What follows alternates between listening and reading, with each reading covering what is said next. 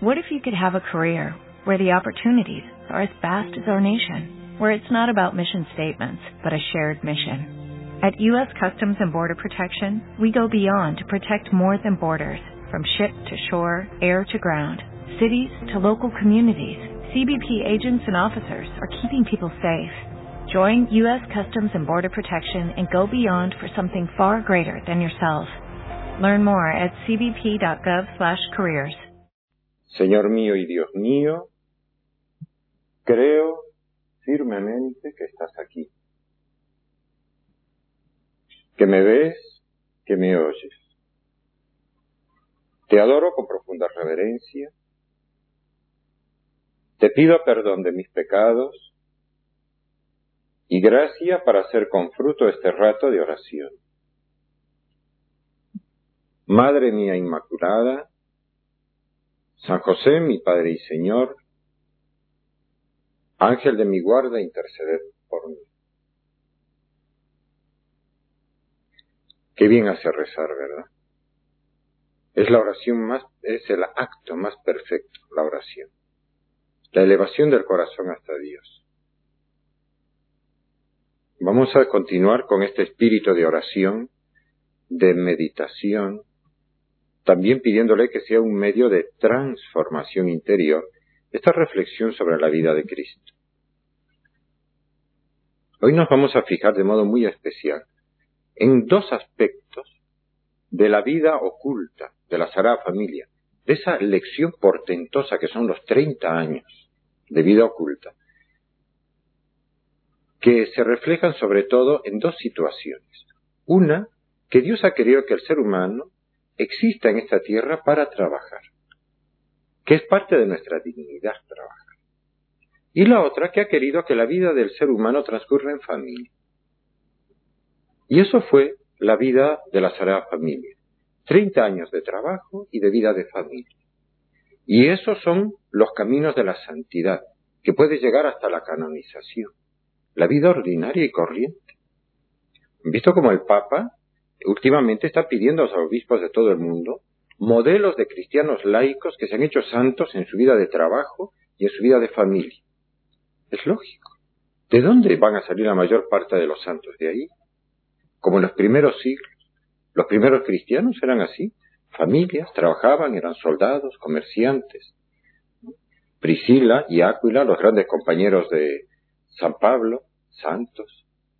Eran un matrimonio de comerciantes, iban, viajaban por el Mediterráneo, generosísimos con su plata, apostólicos, tenían una doctrina maravillosa, piadosos. Pero vamos por orden. Jesús. Hay un dato muy revelador en el capítulo 6 de San Marcos, en el versículo 3. La primera vez que Jesús regresa a su ciudad, a Nazaret, después de haber empezado su vida pública. El Evangelio, como de pasada, dice una pequeña frase que es enormemente reveladora. Que Jesús no era una especie de poeta, no era un viajero que se fue al Himalaya, no era ninguna de esas cosas tontas que de vez en cuando hemos escuchado o leído en libros. Dicen que Jesús, en cuando empieza a, a hacer milagros, empieza a enseñar con una sabiduría maravillosa, los que lo habían conocido de siempre dicen, pero este es el que nosotros hemos conocido siempre. ¿De dónde le vienen todo este poder y estos milagros y esta sabiduría que le ha sido dada?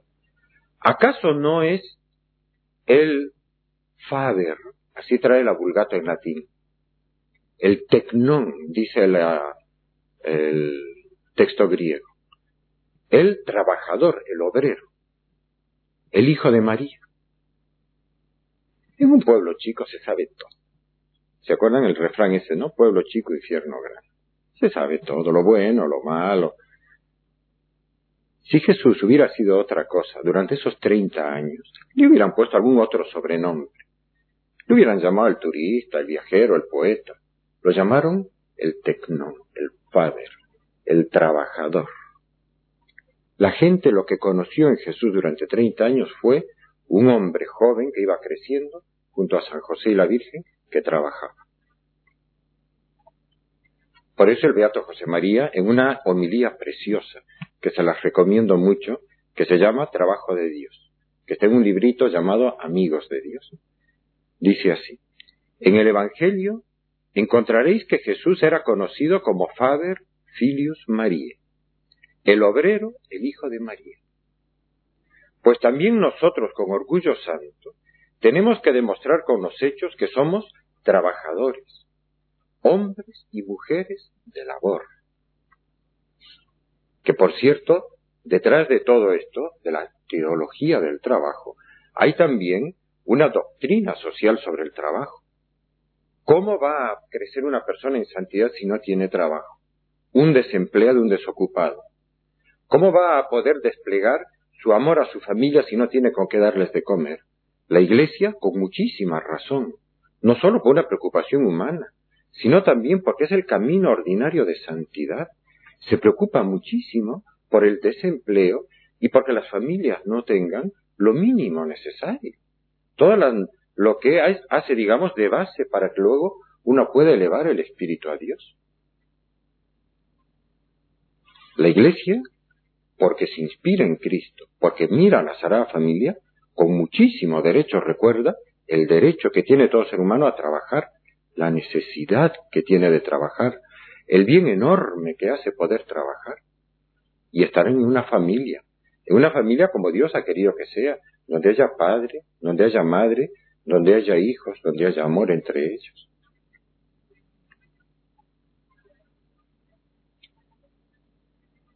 Qué maravilloso es ver a Cristo, año tras año trabajando y viviendo su vida de familia, cuando termina el trabajo, las horas de trabajo, la conversación en familia, contarse sus tradiciones, compartir la vida social, asistir a los eventos de los demás. Es un camino de encuentro con Dios, es la imitación de Cristo la que está ahí escondida. Este Papa que Dios nos ha dado, Juan Pablo II, en una de sus encíclicas que se llama La Laborem Exercens, que es la carta, la gran carta de este Papa sobre el trabajo humano, tiene un punto, que es el punto 26, que lo titula así, Cristo, el hombre del trabajo. No vayamos a hacernos una imagen de Cristo tan espiritualizada, a veces tan politizada o tan ideologizada, que nos olvidemos cómo fue el verbo encarnado en la tierra, cuando era el sumo sacerdote y estaba redimiendo a este mundo. Y dice el Papa, esta verdad, según la cual, a través del trabajo, el hombre participa en la obra de Dios mismo, su Creador, ha sido particularmente puesta de relieve por Jesucristo. Aquel Jesús, ante el que muchos de sus primeros oyentes en Nazaret permanecían estupefactos y decían, ¿de dónde le vienen a este tales cosas? ¿Y qué sabiduría es esta que le ha sido dada? ¿No es acaso el carpintero? La traducción tradicional de carpintero realmente debía ser trabajador, el obrero, la palabra exacta. En efecto, Jesús no solamente lo anunciaba, sino que ante todo cumplía con el trabajo el Evangelio confiado a él, la palabra de la sabiduría eterna.